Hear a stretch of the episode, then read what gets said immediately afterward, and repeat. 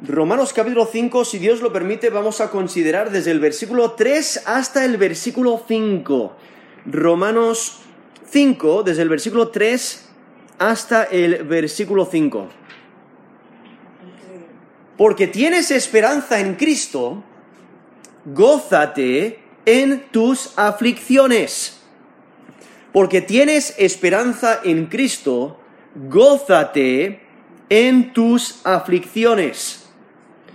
Aquí el capítulo 5 de Romanos, en especial los primeros 11 versículos, está eh, subrayando los beneficios de ser justificados, de haber sido declarados inocentes por la obra de Cristo en la cruz.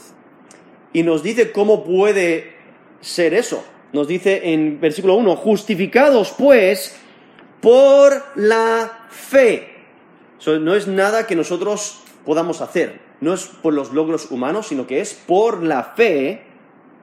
Dice, tenemos paz para con Dios, ¿no? Hemos recibido esa reconciliación, el cual los siguientes versículos va a resaltar. Tenemos paz para con Dios, lo cual las escrituras nos lo menciona bastante claro que antes de Cristo estábamos enemistados. Eh, porque pertenecíamos al reino de las tinieblas, al reino de Satanás. Por nuestro pecado hemos roto la ley de Dios. Pero ahora, por medio de Jesucristo, nos dice aquí la última frase del versículo 5, por medio de nuestro Señor Jesucristo. O sea, la razón por la que tenemos paz para con Dios, aquellos que por la fe hemos aceptado a Jesús como Señor y Salvador, es por la obra de Cristo en la cruz. Él murió por nosotros y por ello, como Jesús toma la ira de Dios por nosotros, Él muere en nuestro lugar, Dios nos puede justificar, aquellos que somos de fe. Y entonces eh, vemos eh, eh, ese, ese, primer resultado, ¿no? De, la, de, haber sido justificados. Tenemos paz para con Dios. Luego el versículo 2 menciona dos beneficios cuando dice, porque, ¿por quién? O sea, por medio de Jesucristo, ¿por quién también tenemos entrada por la fe a esta gracia en la cual estamos firmes. Entonces ahí tenemos esa seguridad en la gracia de Dios y es por medio de Jesucristo. Y luego la segunda parte del versículo 2 dice, y nos gloriamos en la esperanza de la gloria de Dios. Entonces, teniendo presente este cambio que Dios ha obrado en nosotros y esa transformación que va obrando, esa santificación poco a poco, creciendo más y más a la imagen de Jesucristo, Dios nos ha prometido que va a llegar el día que Él nos va a glorificar. Y entonces hay esa creación de ese nuevo hombre y este cuerpo nuevo y seremos conformados a la imagen de Jesucristo. Y esa es la esperanza, ¿no? De la gloria de Dios. Y entonces llegamos aquí al, versículo 3 hasta el versículo 5 eh, que, vamos a, considerar en, esta mañana, donde dice, y no solo esto, sino que también nos gloriamos en las tribulaciones. ¡Wow, wow, wow! wow. Espera, ¿Qué me estás diciendo? ¿Las tribulaciones? ¿Gozarte en las tribulaciones? Espera, vamos a leerlo una vez más. Dice, y no solo esto. O sea, con, esas palabras lo que Pablo eh, está haciendo, está apilando sobre lo que acaba de decir eh, más, más argumento. Dice, no solo esto, sino que también nos gloriamos en las tribulaciones. Nos gloriamos en las tribulaciones. ¿Cómo puede ser eso posible? Porque tú preguntas a una persona que qué tal le va con sus problemas y normalmente es todo negativo. Normalmente no es causa de gozo. Normalmente dice, bueno, es que me duele aquí, me duele allá, o mira qué problemas financieros tengo, y están desanimados, eh, tienen problemas en sus relaciones o entre familia, o tantas pérdidas, y normalmente es muy negativo. Pero aquí está presentando exactamente lo opuesto. Y la clave es que hemos sido justificados. La clave es la salvación que hemos obtenido en Cristo. Eso es lo que transforma eh, las pruebas en algo en lo cual nos podemos gozar, porque Dios usa las pruebas para nuestro crecimiento espiritual. Dios usa las pruebas para que seamos conformados a la imagen de Jesucristo. Y entonces vemos un proceso, porque nos dice, nos gloriamos, sino que también nos gloriamos en las tribulaciones, esto es Romanos 5, versículo 3, dice, sabiendo que la tribulación produce paciencia, y la paciencia prueba, y la prueba esperanza, y la esperanza no avergüenza, porque el amor de Dios ha sido derramado en nuestros corazones por el Espíritu Santo que nos fue dado. Entonces vemos como aquí el, apóstol Pablo, que acaba de señalar la gloria de Dios que anima al creyente en su recorrido espiritual, rápidamente contrasta e, esa, transformación de, la gloria de Dios, esa esperanza que tenemos con las dificultades presentes, eh, las dificultades presentes. Y es que el creyente disfruta paz para con Dios, pero al mismo tiempo, en este cuerpo, en este mundo terrestre, en este mundo temporal, sufre enfermedad, sufre persecución, sufre pruebas de toda clase. Entonces, una gran pregunta sería, o sea, ¿dónde están las bendiciones? si hemos sido transformados, hemos recibido paz para con Dios, tenemos eh, esta esperanza de gloria futura donde ya no va a haber más pecado, ya no va a haber más dolor, ya no va a haber más lágrimas. ¿Por qué estoy sufriendo? ¿Por qué lo estoy pasando tan mal ahora? Y entonces lo que nos destaca es que las pruebas y los sufrimientos no destruyen las bendiciones sino que son ocasión de regocijo. El creyente no solo debe de regocijarse en la esperanza de la gloria de Dios, en esa esperanza futura que tenemos de ser conformados a la imagen de Jesucristo y poder disfrutar de la eternidad con nuestro Dios, sino también en las tribulaciones. Y el contexto del regocijo es durante las aflicciones. No solamente una vez que ya han pasado, sino durante las aflicciones. Y Pablo está apilando un argumento sobre el anterior, y es que realmente es, sorprendente, ¿no? debemos de regocijarnos en las tribulaciones, cuando normalmente las, las aflicciones se asocian con males, se asocia con eh, cosas negativas. No queremos pruebas. Pero eso es exactamente lo que necesitamos muchas veces para crecer espiritualmente y Dios las usa para nuestro crecimiento espiritual. Muchas veces las aflicciones causan alarma y queja. Pero lo que hay que entender es que Pablo no dice que únicamente que se deben de sobrellevar las pruebas de la mejor manera posible. Decir, bueno, pues estoy en medio de una prueba, una aflicción, pues entonces voy a llevarlo de la mejor manera posible. No, Pablo está destacando que el creyente debe de regocijarse en sus pruebas de tener gozo al saber que Dios está obrando un resultado mejor. Dios tiene un plan eh, a través de ese sufrimiento. Por eso el creyente debe de reconocer la obra de Dios a través del sufrimiento. Es que Dios nos desarrolla por medio del sufrimiento. Las aflicciones son causa de gozo porque desencadenan una serie de resultados. ¿Cuáles son? Aquí mismo lo dice, versículo 3, dice, produce paciencia. La tribulación produce paciencia. Versículo 4, la paciencia prueba. Y la prueba, esperanza. Y luego en versículo 5 dice, la esperanza no avergüenza. O sea, no hay decepción porque tienes esperanza. Y Pablo no está hablando de problemas leves. No está hablando de problemas inoportunos de poca importancia. No, está hablando de dificultades graves.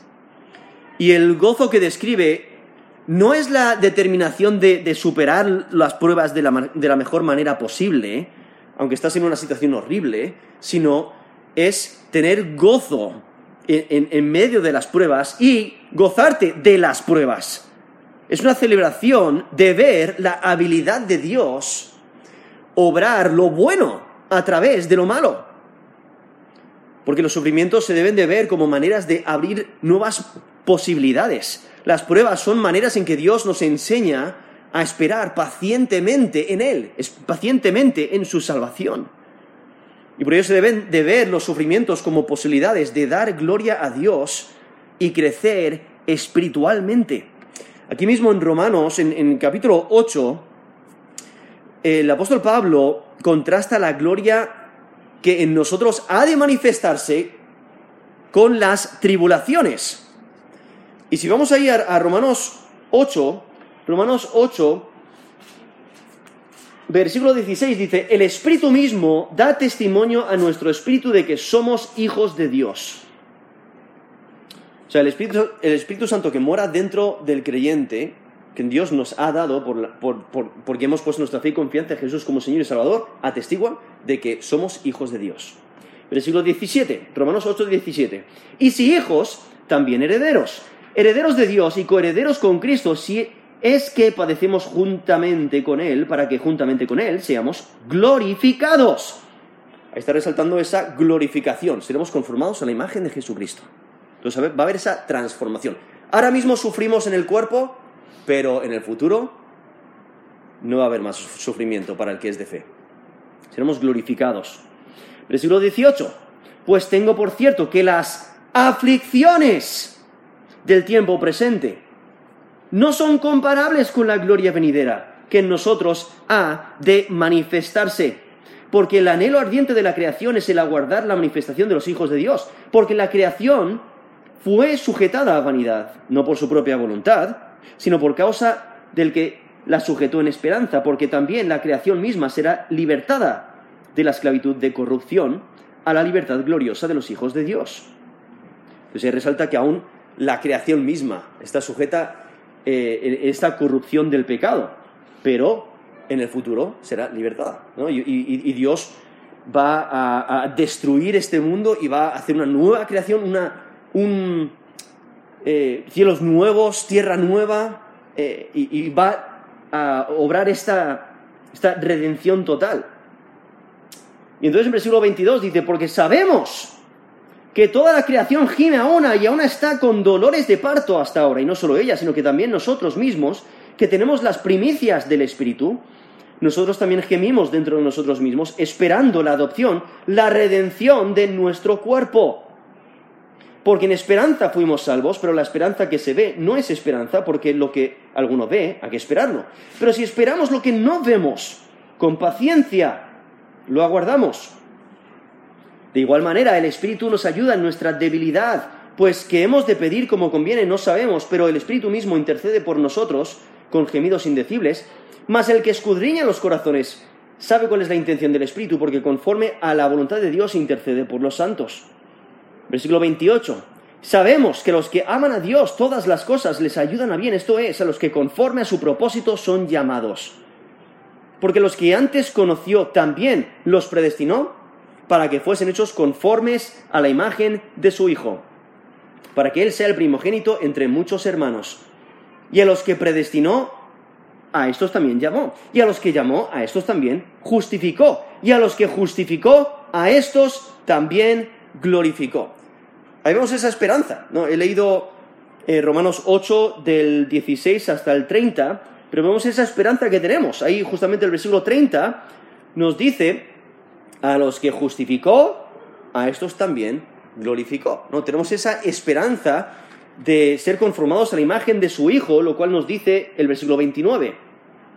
¿no? Nos predestinó para que fuésemos hechos conformes a la imagen de su Hijo. Nos dice ahí Romanos 8, 29. Eh, Entonces tenemos esa esperanza, y esa es la esperanza de la gloria de Dios que nos ha mencionado Romanos 5, versículo 2. Y entonces eh, tenemos esa esperanza, pero ahora, durante este, eh, este mundo terrestre, eh, estamos en medio de aflicciones. Hay pruebas de, de toda clase. Y no es solo que debemos de gloriarnos, eh, no, debemos de gozarnos y regocijarnos en medio de las aflicciones, sino también de las aflicciones. O sea, gloriarse en las aflicciones mismas. De esa manera lo presenta. Dice, no solo esto, sino que también, son Romanos 5, 3, nos gloriamos en las tribulaciones. No solamente en medio de ellas, sino de, las tribulaciones mismas, de esas aflicciones. Gozarnos porque son pruebas que nos ayudan a crecer. Es como un niño en la escuela, realmente no le gustan los exámenes. No, a nadie le gustan los exámenes. Pero ¿qué pasa? Que ese examen te, te anima a estudiar más. Y creces y luego miras atrás y dices, ah, eh, años después, dices, ah, eso era muy fácil. ¿Por qué era fácil? Porque ya lo has aprendido, has madurado, has crecido, has llegado al próximo nivel. Y entonces debemos de ver los sufrimientos, las aflicciones, las pruebas, por muy difíciles que sean, como oportunidades para dar gloria a Dios en medio de esos sufrimientos y saber que Dios está obrando algo en nosotros.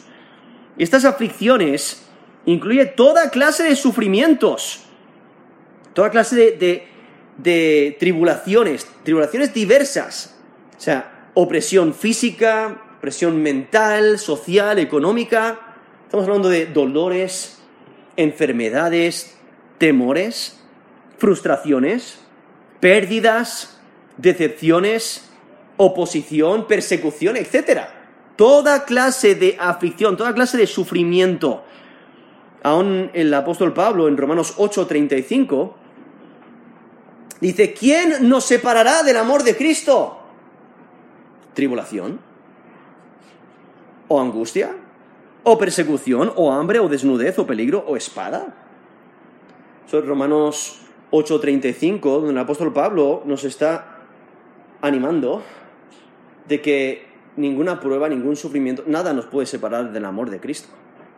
Incluso realmente lo que hacen es nos acercan a Él y nos ayudan a valorar su amor eh, por nosotros. Y es que estas tribulaciones vienen de, muchas maneras. a veces son a causa de ser seguidores de Jesús. Y, Satanás sabemos que él está activo intentando dañar y atacar nuestra relación con Cristo, ah, porque realmente vemos un conflicto real entre el dominio de Satanás y el dominio de Dios. Pero estas aflicciones vienen de, de todos los colores, de todas las maneras. Y esta verdad de que nos podemos gozar en las tribulaciones eh, debe estimularnos a enfrentarlas con gozo. Y es que Pablo está pensando en lo que las pruebas consiguen cuando las afrontamos con fe en Dios. La razón por la que el creyente se puede regocijar en las tribulaciones es porque producen beneficio para el creyente. Y eso es lo que demuestra la secuencia, ¿no? La secuencia muestra que las tribulaciones inauguran una cadena de virtudes. O sea, la aflicción fomenta la paciencia, esa paciencia nos prueba, prueba nuestro carácter y culmina con la esperanza. Y es que esta verdad estimula al creyente a enfrentar las dificultades con gozo. Por eso nos dice Primera de Pedro capítulo 1 del 6 al 7, Primera de Pedro capítulo 1 versículo 6, en lo cual vosotros os alegráis aunque ahora por un poco de tiempo, si es necesario, tengáis que ser afligidos en diversas pruebas, para que sometida a prueba vuestra fe, mucho más preciosa que el oro, el cual aunque perecedero se prueba con fuego, sea hallada en alabanza, gloria y honra cuando sea manifestado Jesucristo. Eso es primera de Pedro, capítulo 1, del 6 al 7.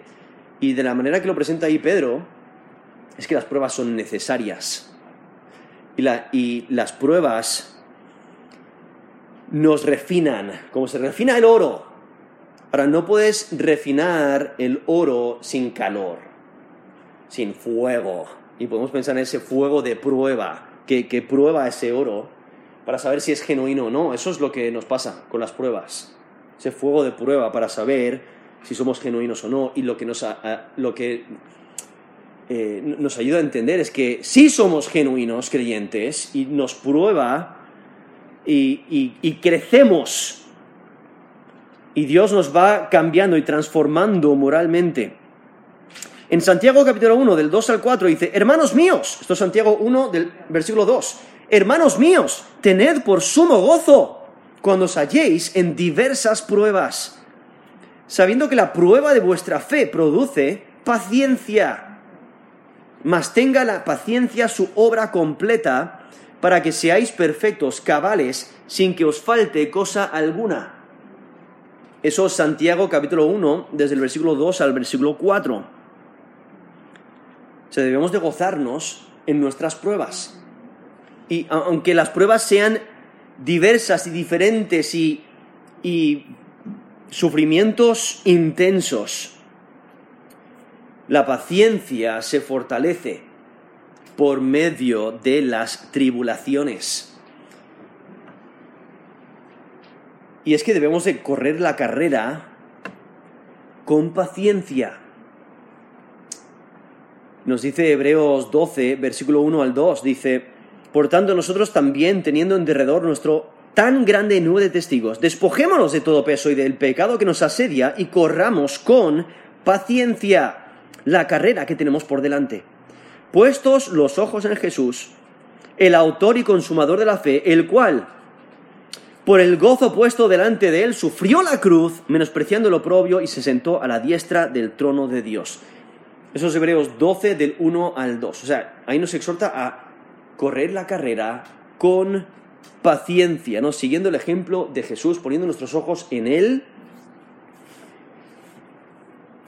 Y esto es lo que el, apóstol Pablo eh, está mencionando, el valor de las tribulaciones, aquí en Romanos 5, versículo 3, cuando dice, no solo esto, sino que también nos gloriamos en las tribulaciones, sabiendo que es la idea de, conocer, de entender que la tribulación, o sea, esa, esa presión, esa aflicción de toda clase, produce paciencia.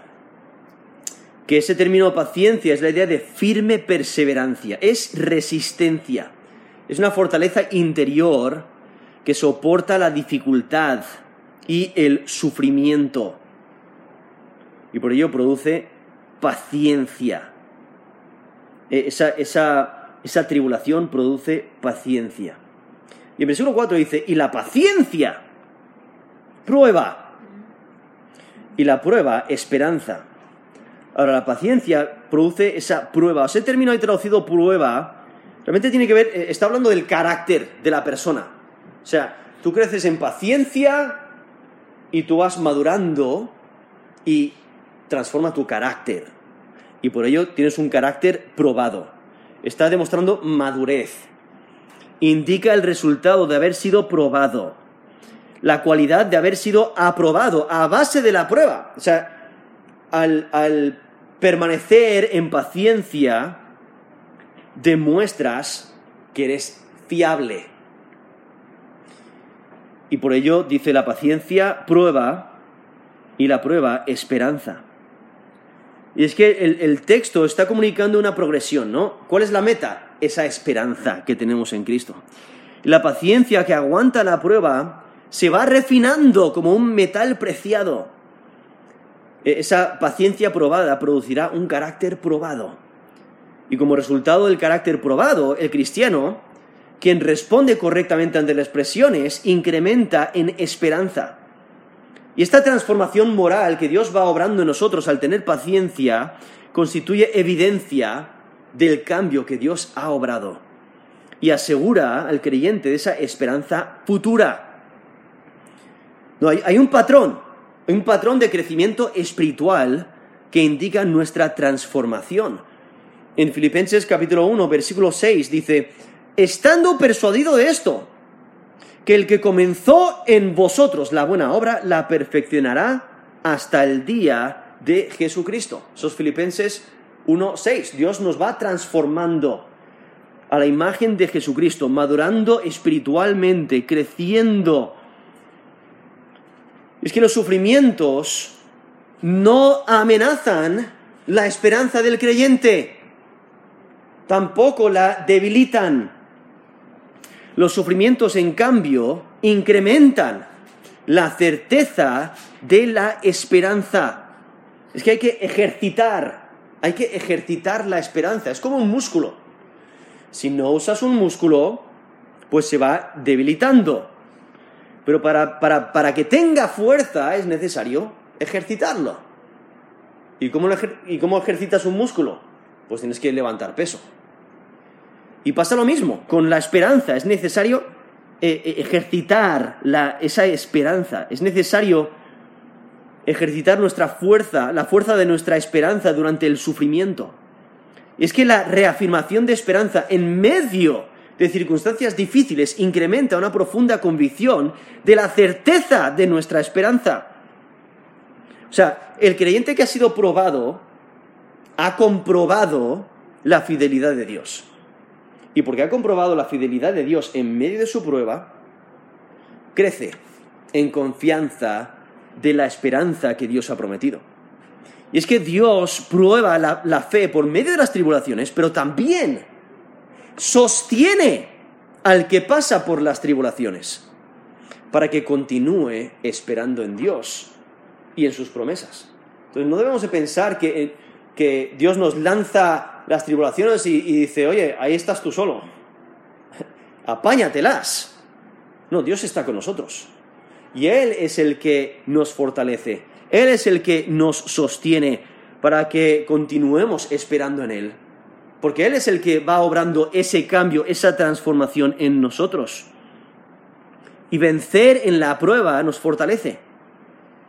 Y al ver que hemos vencido, ver lo que Dios ha hecho en nuestra vida, eso confirma la esperanza que tenemos de que Él nos está transformando para ser conformados a la imagen de Jesucristo.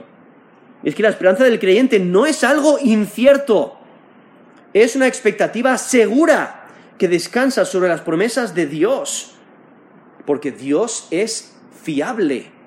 O sea, puedes confiar en sus promesas y por ello esta esperanza es real, es genuina. Y por ello el creyente se puede gozar con confianza en la esperanza que Dios eh, le da. Y, esa esperanza que nos menciona ahí el versículo 2, es la esperanza de la gloria de Dios, está hablando de todo lo que se perdió, esa, la gloria de Dios, todo lo que se perdió eh, por causa del pecado. ¿no? Eh, se perdió por el pecado, pero va a ser restaurado cuando se ha consumado la redención. O sea, en Romanos 3:23 nos dice, por cuando todos pecaron y están destituidos de la gloria de Dios. Pero Dios justifica al creyente por la fe y entonces nos va transformando, nos va santificando y algún día seremos glorificados. Nos dice Romanos 8, 17 si hijos, también herederos, herederos de Dios y coherederos con Cristo, si es que padecemos juntamente con Él, para que juntamente con Él seamos glorificados. Romanos 8, ahora versículo 18. Pues tengo por cierto que las aflicciones del tiempo presente no son comparables con la gloria venidera que en nosotros ha de manifestarse. Está hablando de esta glorificación, esa transformación cuando seamos como Jesucristo porque nos dice en Romanos 8, 29, también los predestinó para qué? Para que fuesen hechos conformes a la imagen de su Hijo. Y el versículo 30 dice, a los que justificó, a estos también glorificó. Y es que eh, Dios nos va transformando con su poder a la imagen de Jesucristo. Nos dice en 2 Corintios 3, 18, por tanto nosotros todos mirando a cara descubierta, como en un espejo la gloria del Señor, somos transformados de gloria en gloria en la misma imagen como por el Espíritu del Señor. Eso es 2 Corintios 3, versículo 18. Y está hablando del proceso de conformarnos a la imagen de nuestro Señor Jesucristo. ¿Y quién es el que obra esa transformación? Es el Espíritu de Dios. El Espíritu nos menciona ahí como por el Espíritu del Señor. El Espíritu Santo es el que va obrando esa transformación en nosotros. Y es que todo creyente debe de gozarse en la esperanza de que un día seremos todo lo que Dios desea que seamos, seremos conformados a la imagen de Jesucristo y por eso tenemos esta esperanza. Y nos dice, volviendo aquí a Romanos 5, 5, dice, y la esperanza no avergüenza. Se termina vergüenza es la idea de que no, no decepciona, no desilusiona. Pablo ya ha mencionado la esperanza en versículo 2, como ahí al final del versículo 2, cuando dice, y nos gloriamos en la esperanza de la gloria de Dios.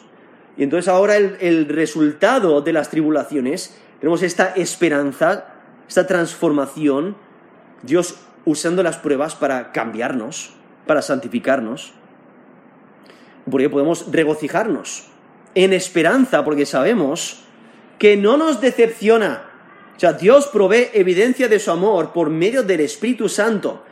Por eso nos dice, la esperanza no avergüenza, porque el amor de Dios ha sido derramado en nuestros corazones por el Espíritu Santo que nos fue dado.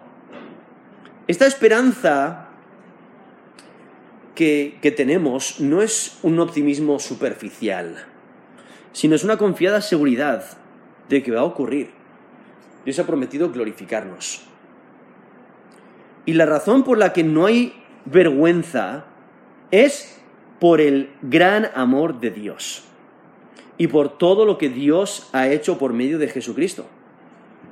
Y el amor es lo que va a resaltar en los siguientes versículos, desde el versículo 6 al versículo 8, ese amor de Dios, como nos dice el versículo 8, mas Dios muestra su amor para con nosotros, en que siendo aún pecadores, Cristo murió por nosotros.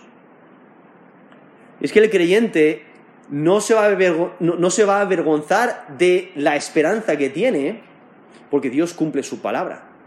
Dios cumple sus promesas y, cumple esta transformación en el creyente. Por ello, el creyente no tiene que avergonzarse porque Dios le vindica en el juicio final. Nos dice Romanos 10, 11, pues la escritura dice, todo aquel que en él creyere no será avergonzado. Y es por la obra de Cristo en la cruz. Es porque el Espíritu Santo mora dentro de nosotros. Por eso el creyente no teme el juicio, el juicio eh, de Dios, porque ha puesto su confianza en Jesús como Señor y Salvador.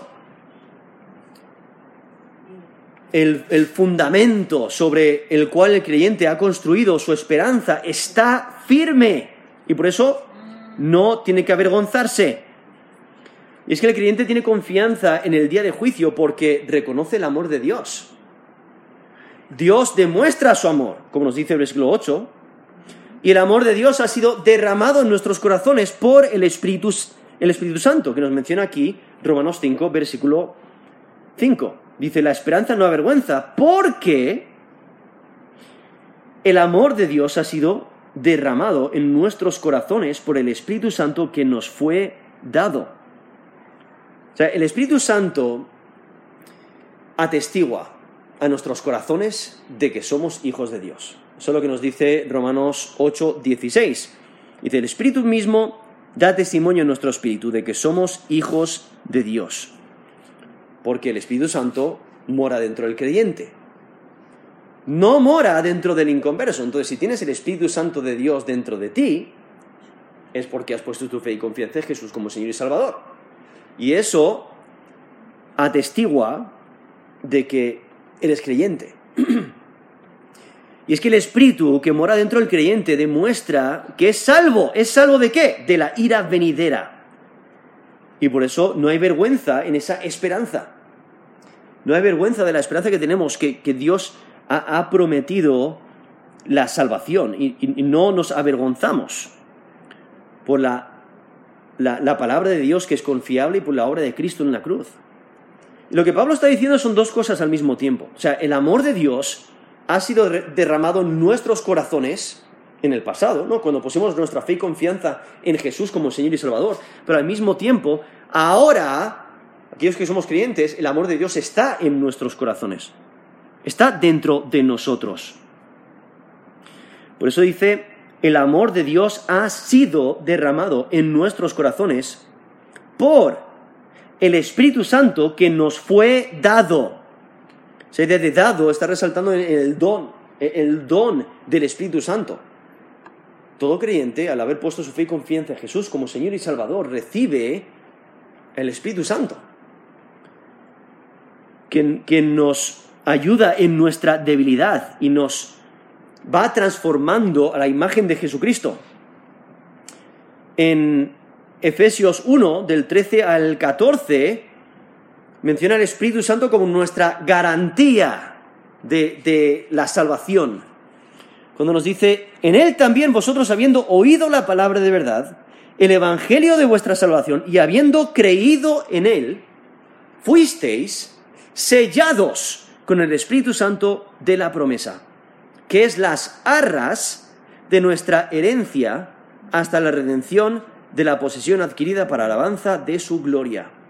Eso es Efesios capítulo 1 del 13 al 14, donde básicamente eh, eh, nos dice que el Espíritu Santo es nuestra garantía de salvación. Es ese, eh, ese sello que aprueba que hemos sido comprados y por ello tenemos seguridad en el amor de Dios hacia nosotros, porque nos ha dado su Espíritu, quien ha derramado el amor de Dios en nuestros corazones, pero también lo que va a resaltar en los siguientes versículos es que nos ha dado a su Hijo para morir por nosotros. Como nos dice en versículo 8, más Dios muestra su amor para con nosotros en que siendo aún pecadores, Cristo murió por nosotros.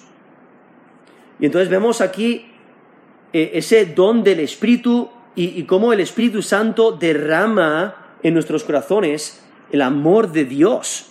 Esa idea de derramado, aquí en Romanos 5, versículo 5, recalca la abundancia del, amor de Dios que, que hemos recibido.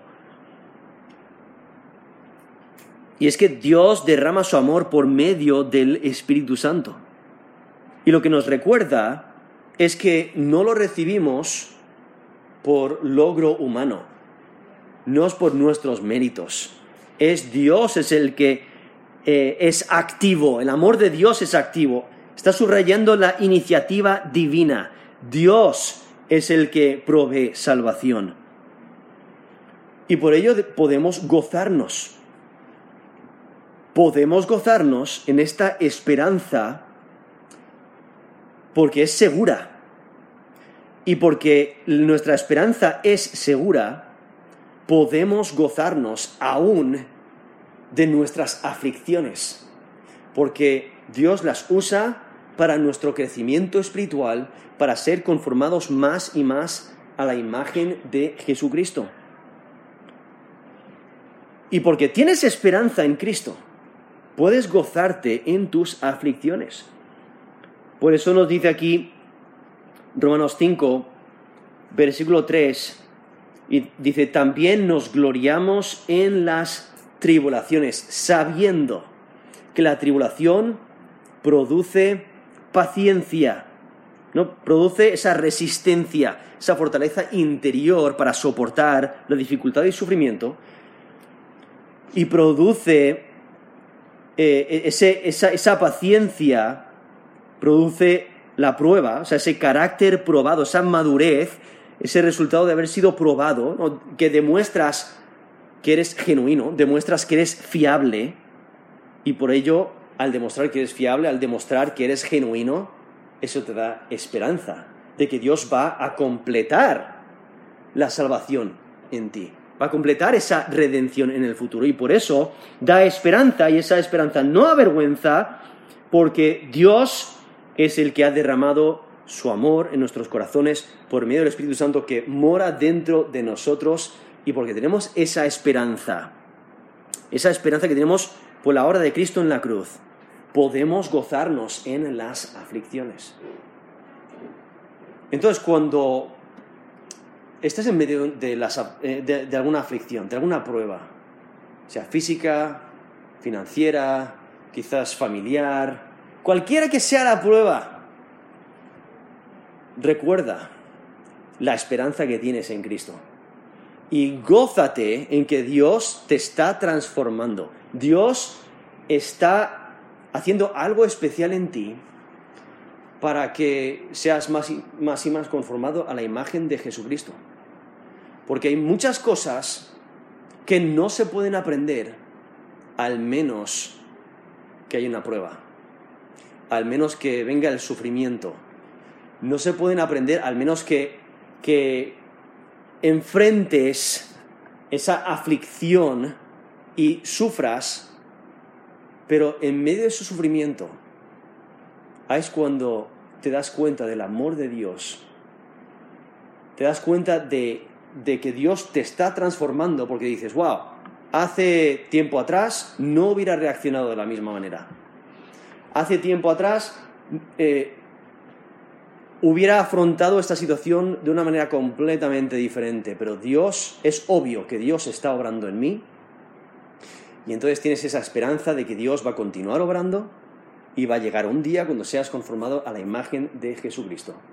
Y por ello te gozas en esa esperanza y aún cuando ves las pruebas te das cuenta de que merece la pena porque esto es un periodo de crecimiento, eso es algo que necesito y te, puedes gozar en ellas. Así que esa es la exhortación. No veas las pruebas como algo insoportable, totalmente innecesarias. No, es al revés.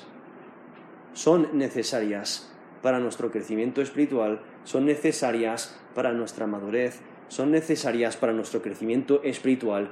De la misma manera que un niño tiene que caerse de la bicicleta varias veces y aprender, aprender de sus errores, aprender de sus caídas, aprender de, los baches que debe de evitar eh, para crecer, para madurar y aprender con las cosas pequeñas, cuando vienen las grandes, pues se da cuenta que las puede afrontar de una mejor manera. Y es de la misma manera en, el ámbito espiritual. ¿no? Debemos de gozarnos en nuestras aflicciones porque tenemos esperanza en Cristo. Vamos a terminar en oración.